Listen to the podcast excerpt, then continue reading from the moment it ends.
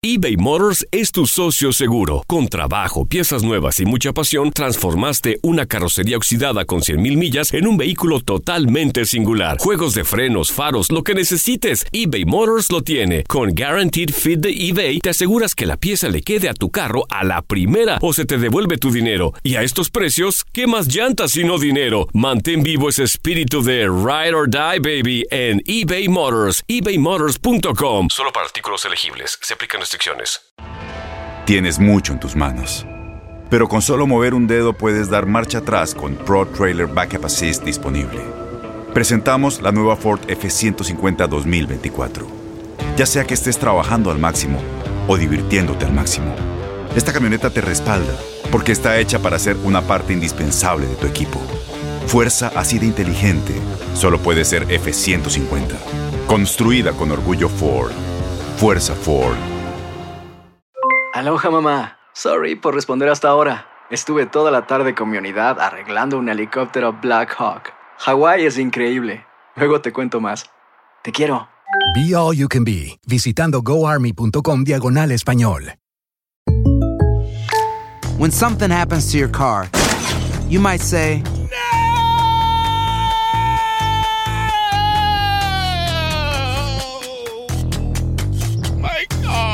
but what you really need to say is something that can actually help. Like a good neighbor, State Farm is there. And just like that, State Farm is there to help you file your claim right on the State Farm mobile app. So just remember, like a good neighbor, State Farm is there. State Farm, Bloomington, Illinois.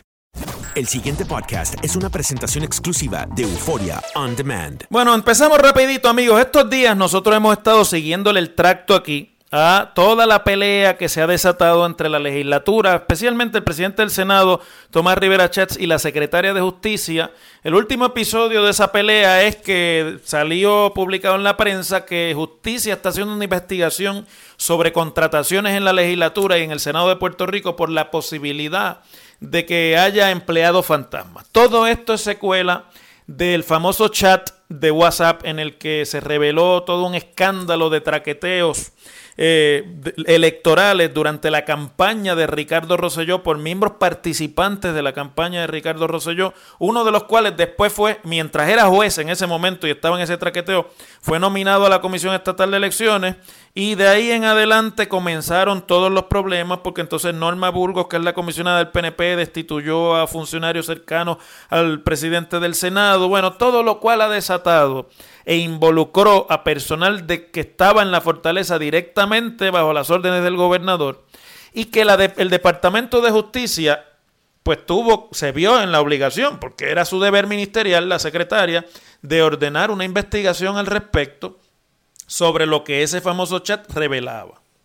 En el transcurso de esa investigación, el dedo apuntó hacia la entonces subsecretaria de la gobernación, licenciada Itza García, que fue la creadora del chat de WhatsApp en la que estos funcionarios de la campaña de Ricardo Rosselló, ella incluida, y el juez Ramos Sáenz, contra el que hoy se radican 15 cargos por violación de ley en Aguadilla por la Oficina del Fiscal Especial Independiente, y otros más, estaban básicamente consultando sobre el proceso electoral para favorecer la campaña de Ricardo Rosselló. Ese es el escándalo aquí, fundamentalmente.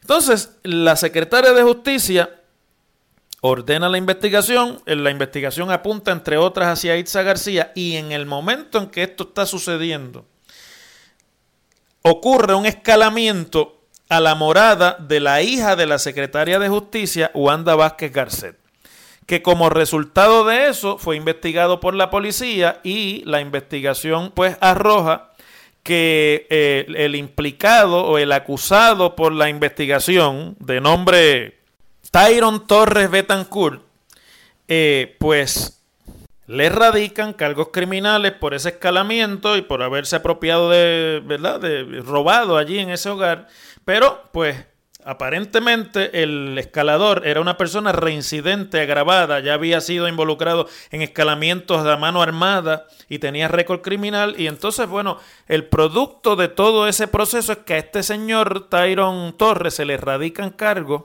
y llega a un acuerdo con la fiscalía en la que podría eh, ser condenado por una serie de años. La mamá de Tyron Torres sale del tribunal y se va para la fortaleza y allí se reúne con Itza García, subsecretaria de la gobernación, que mire usted qué acceso tenía una señora eh, que, ¿verdad? No, no suponemos que sea nadie influyente en el país, que llegó allí y rápido la vio la subsecretaria de la gobernación y le, se queja con Itza García de que a su hijo no le estaban dando las oportunidades ni se le estaba dando eh, el tratamiento ante la ley, de igual tratamiento de ley, porque resulta que, se, que había escalado el hogar de la secretaria, de la hija de la secretaria de justicia y que la secretaria, lo que está implicado aquí es que había intervenido con su poder para eh, que a este señor pues se le tratara o se le con mayor severidad y se le condenara con mayor severidad que casos similares. Hasta la prensa ha estado recogiendo esto en todos los días. Bueno, Itza García coge la querella y eh, la guarda en su escritorio por 14 o dos semanas, 14 días y cuando en la investigación sobre el chat el Departamento de Justicia le notifica a Itza García que como no quiere entregar su celular desde el cual se montó el chat este PNP azul que se llevó enredado a tanta gente y por el cual hoy le están radicando solamente al juez Ramos Sáez cargos criminales, el Departamento de Justicia va a, perder, a radicar una petición de orden de registro y allanamiento para quitarle el celular y poderlo eh, examinar, pues entonces Itza García tramita la querella que había cogido de la boca de la mamá de Tyron Torres contra la secretaria de Justicia, no sé qué autoridad en ley tiene una secretaria de la gobernación para hacer eso, y la tramita a la oficina del panel del fiscal especial independiente. Porque la, oficina del panel del fiscal independiente donde iban a terminar las investigaciones del chat. Cuando eso llega allí, nadie dice nada, pero lo tramitan en el mismo día que la secretaria está advirtiendo que van a tener que intervenir a Irsa García para quitarle el celular. La secretaria, me parece a mí que correctamente, eh, pues entiende eso como una especie de intimidación o de intento de obstruir la investigación y refiere la actitud de Itza García con lo de la querella esta al panel del FEI y el panel del FEI, en vez de llamar a la secretaria de Justicia e interrogarla, lo que hace es que hoy, primero de noviembre, que nos enteramos, porque es el mismo día que están radicando las acusaciones contra el juez Ramos Ángel, porque esto sale filtrado en la prensa, eh, le ha referido la querella contra la secretaria a la Oficina de Ética Gubernamental para examinen el proceder de la secretaria. Todo esto evidentemente va dirigido a minar la credibilidad de la investigación, a minar la posible eh, causa de acción que tiene el Departamento de Justicia, porque el panel del fiscal especial independiente exoneró a Itza García de responsabilidad y a todos los demás funcionarios políticos y públicos y se ensaña contra el juez Ramos como único responsable, cosa que nadie puede creer y que no tiene ninguna credibilidad. Esto es evidentemente un, un empastelamiento del panel del fiscal especial independiente y obviamente la responsable de eso es Nidia Coto Vives. Nidia Coto Vives le dice como que no quiere la cosa a la prensa hace unos días y hoy aparece filtrado. Se lo dijo a Lenín López. Recuerdo que lo escuché eh, eh, con Lenín López. Que había aquí una investigación colateral que podía apuntar a la Secretaría de Justicia. Hoy nos enteramos de que es la investigación colateral.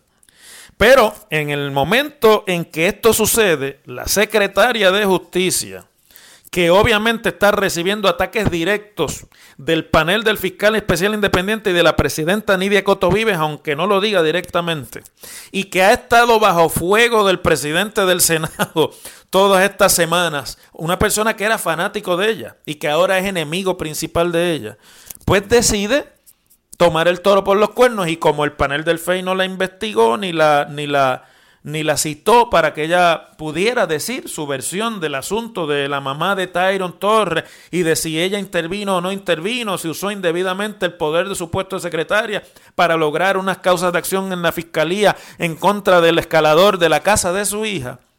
Ha venido esta mañana aquí, a donde Rubén Sánchez se ha dejado de chiquitas y de frente, como se deben hacer las cosas, ha acusado públicamente a Nidia Coto Vives, ex secretaria del gobierno de Pedro Rosselló, conocida activista del PNP y conocida contratista de los gobiernos PNP posteriores, la ha acusado de estar en contubernio con personas que la secretaria no quiso identificar, no sé por qué, creo que las debió haber identificado en la entrevista con Rubén Sánchez esta mañana, para minar la credibilidad de ella como secretaria y de las investigaciones que están en curso, según ha dicho la secretaria, y que van a implicar o podrían implicar a personas del PNP, de alta jerarquía en el PNP, en problemas de corrupción.